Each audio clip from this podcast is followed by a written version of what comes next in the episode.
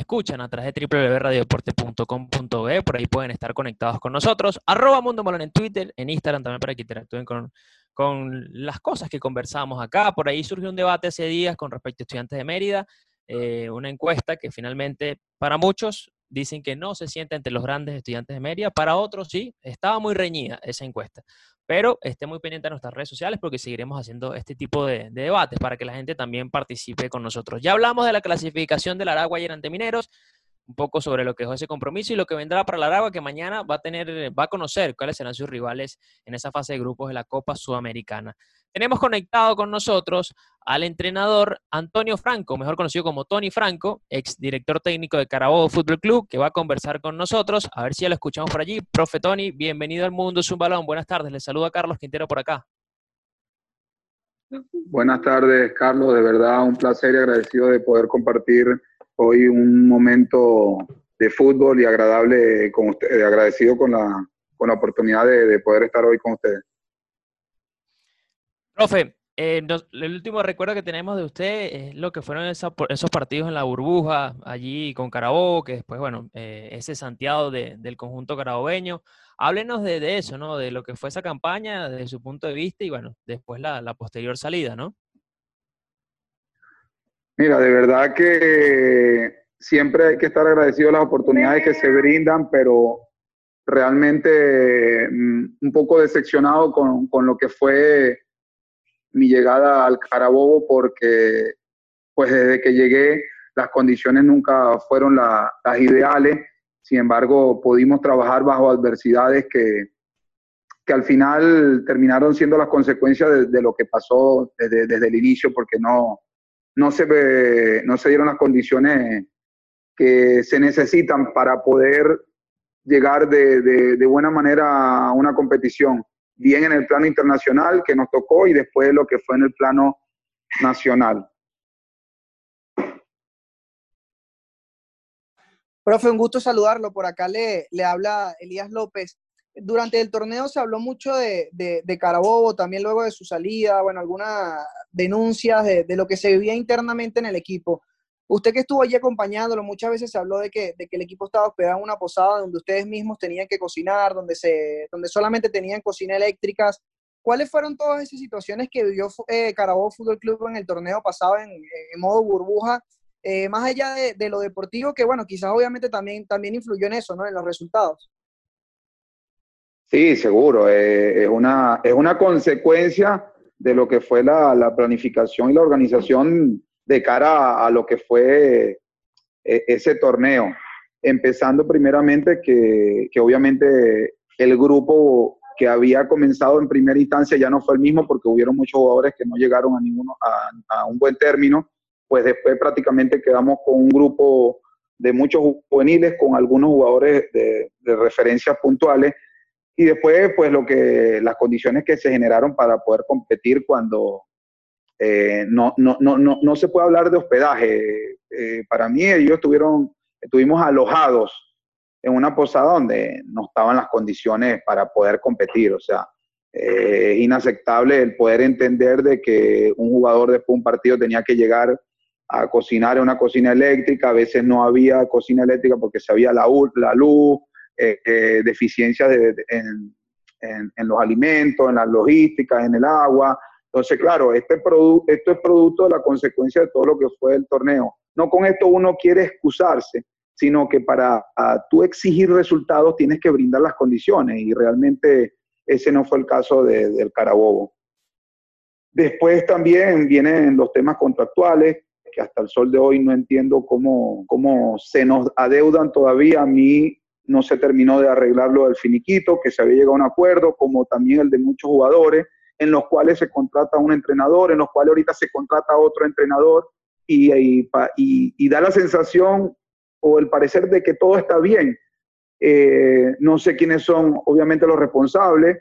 Obviamente te asesoras para poder hacer una demanda, pero que al fin y al cabo creo que, que sigue pasando lo mismo. O sea, aquí no hay responsable, aquí lo que hay es doliente, que somos obviamente siempre los que, los que se la deudan y genera un poco de, incertidumbre, de dudas, de, saber si, si, realmente estamos haciendo las cosas como corresponden para, para, que nuestro fútbol siga mejorando. A mi entender, o sea, no es conmigo nada más, esto ha pasado con muchos entrenadores, no entiendo cómo si no, no se ha terminado de concretar un finiquito, un contrato con un entrenador, cómo se puede contratar otro entrenador y que se pueda parar en la, la raya. No lo digo solo por mi caso, porque esto no, no es la primera vez, esto es en línea general. Entonces, yo creo que es un llamado a capítulo de, todos los que son responsables para que haya un mejor funcionamiento de nuestro fútbol. Hola, profe, ¿cómo está? Le saluda Mario Sánchez, siempre un placer saludarlo y charlar con usted.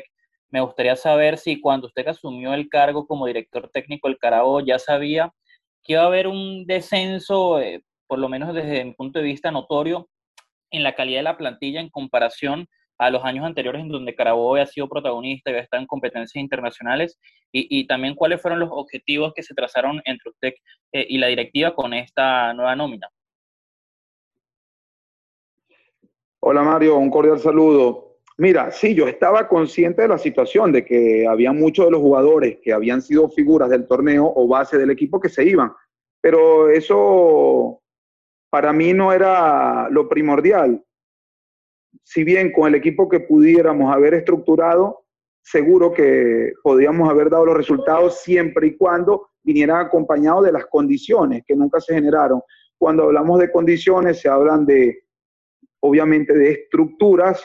De estructuras hablamos de campo. Cuando yo estuve la primera vez, realmente no, no, no, no sufrimos ningún tipo de, de inconvenientes de ese índole en este caso sí, y, ya por allí, eh, claro, empieza a haber una, empieza a debilitarse lo que crees tú que era algo que, debería de haber sido, este, digamos, la palabra eh, normal dentro de un club, que es poder tener las instalaciones para, para los entrenamientos. Y a partir de allí se, generaron muchas, muchas dudas, muchas incertidumbres con lo que había sido eh, el, pues bueno, traer los jugadores que, se podía.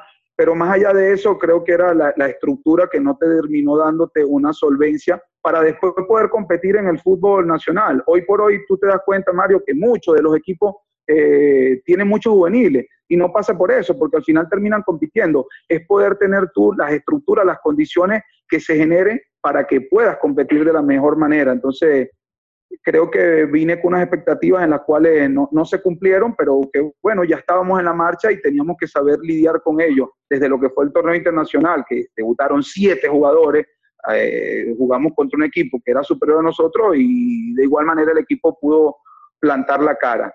Y ya después lo que fue la consecuencia de la pandemia, que no, no terminaron muchos jugadores aceptando pues lo que fue el el contrato y con el equipo que tuvimos que quedar y todas las condiciones que, que se generaron. Pero creo que, que, fue un grupo bastante noble que pudo aceptar esas condiciones que no eran las correctas, pero que pudimos salir adelante, pero que esto es producto y consecuencia de lo que fue una mala organización y una mala planificación.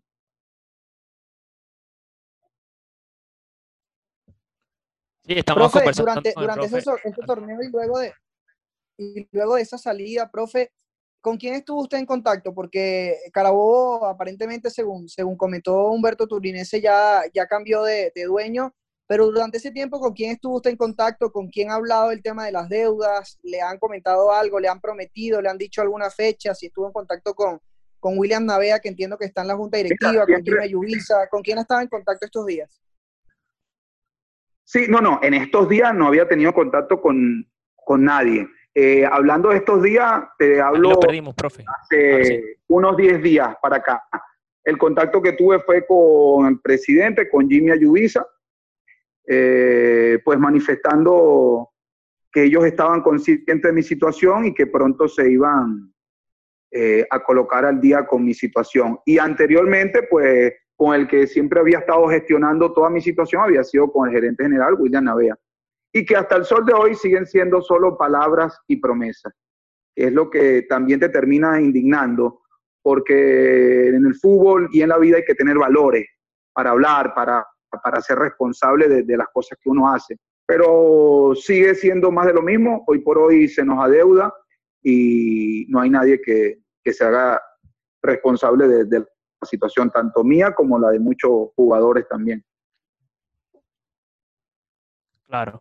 Profe, y hablando de eso, porque en los últimos días se ha hablado de que Carabobo va a, va a cambiar de directiva, se habla de que los dueños de, Magallanes van a estar adquiriendo el, equipo.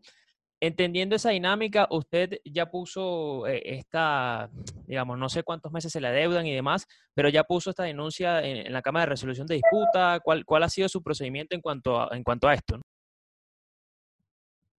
Sí, sí, de hecho yo me había asesorado con mi abogado y eso está en una Cámara de Disputa que entendiendo también la situación que está el país, la radicalización de, de, la semana, eh, ha estado cerrado y, no ha podido seguir con su procedimiento.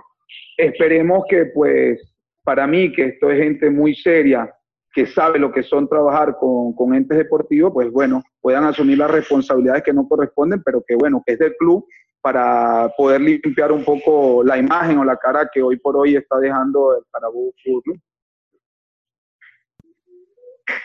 Muy bien, muy bien. Bueno, muchachos. Profe, ¿se ha puesto en contacto con, el, nuevo, el nuevo dueño del equipo o todavía no? Jimmy no ha hecho el contacto, entiendo que se había comunicado con, con el anterior dueño del equipo, ¿no se ha puesto en contacto con los nuevos?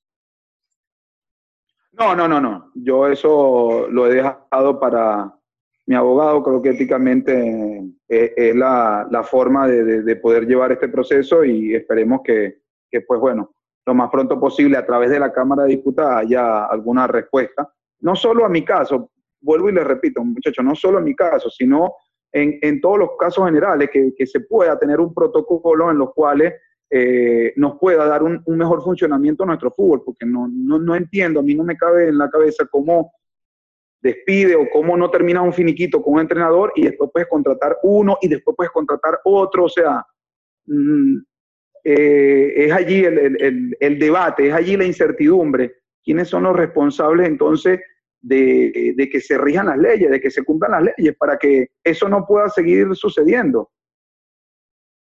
Claro. Y, profe, una, pregunta que me surge con eso, porque ah, no sé si es así, usted me corregirá, pero entiendo que cuando un técnico se, digamos, ese Santiago de un club, tiene que firmar un finiquito y después es que puede estar en la raya el otro técnico. ¿Es así? ¿En su caso pasó así? ¿Usted firmó un finiquito o nunca firmó nada?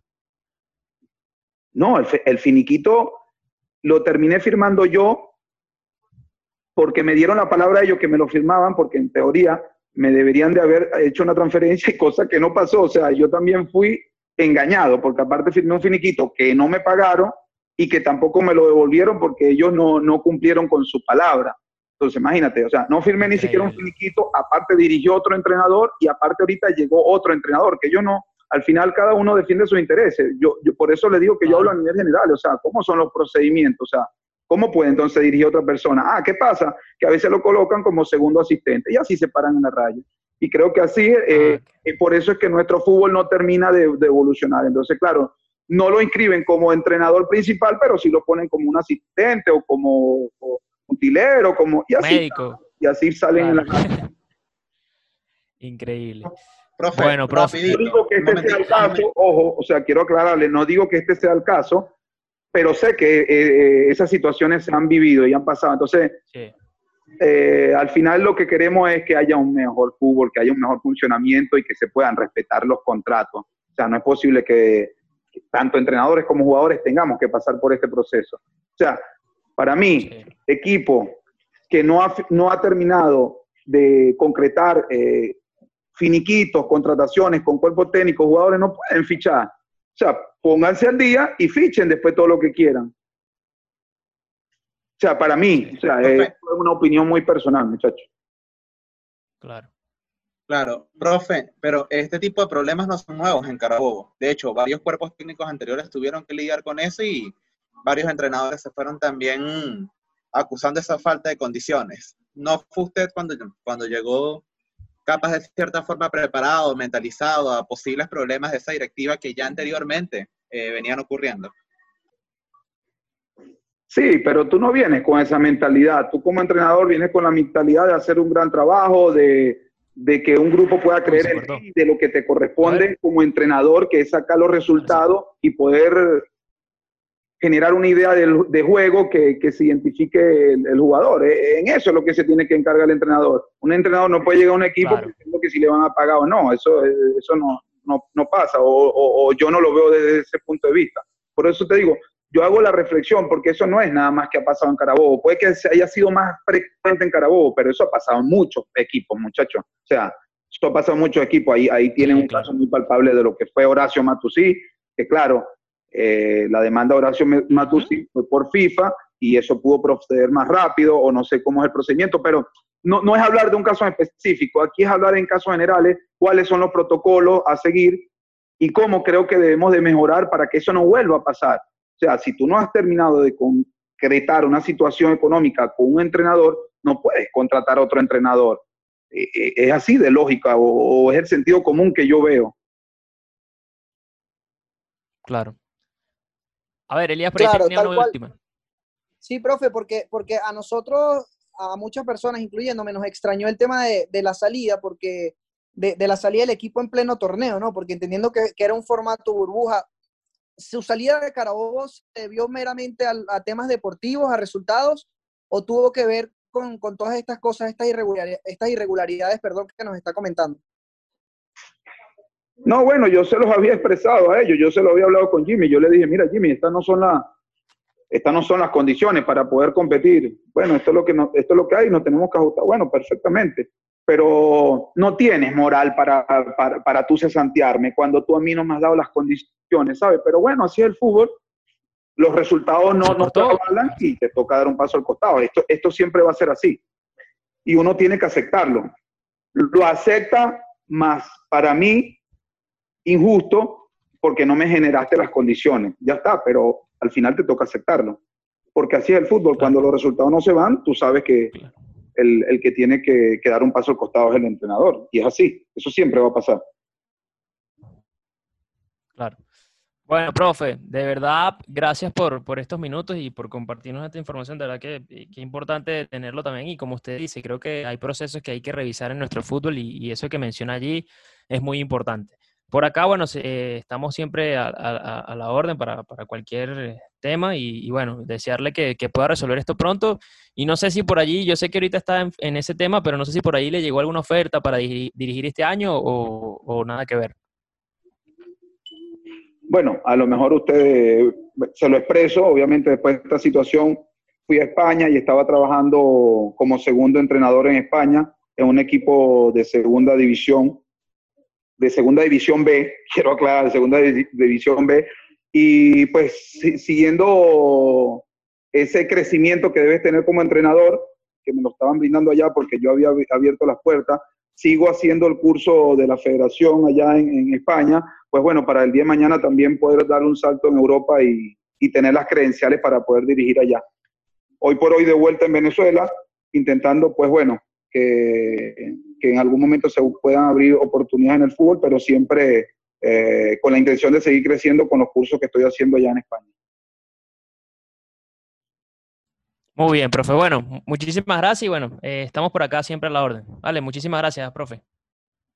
Muchas gracias a ustedes por, por brindarme esta oportunidad de, pues bueno, expresar eh, los casos que pueden estar pasando en el fútbol, no solo en el mío específicamente, y que eso nos pueda dar un debate o debatir eh, también con, con, otros entes que, que, son los encargados, que ustedes puedan tener la posibilidad de hablar con ellos para que, pues bueno, pueda mejorar ese funcionamiento y pueda seguir mejorando nuestro fútbol. De verdad agradecido con ustedes, espero que se pueda volver a repetir esta oportunidad, bien sea ya que pueda estar dirigiendo un equipo o bien sea que podamos seguir compartiendo el fútbol. Muchas gracias.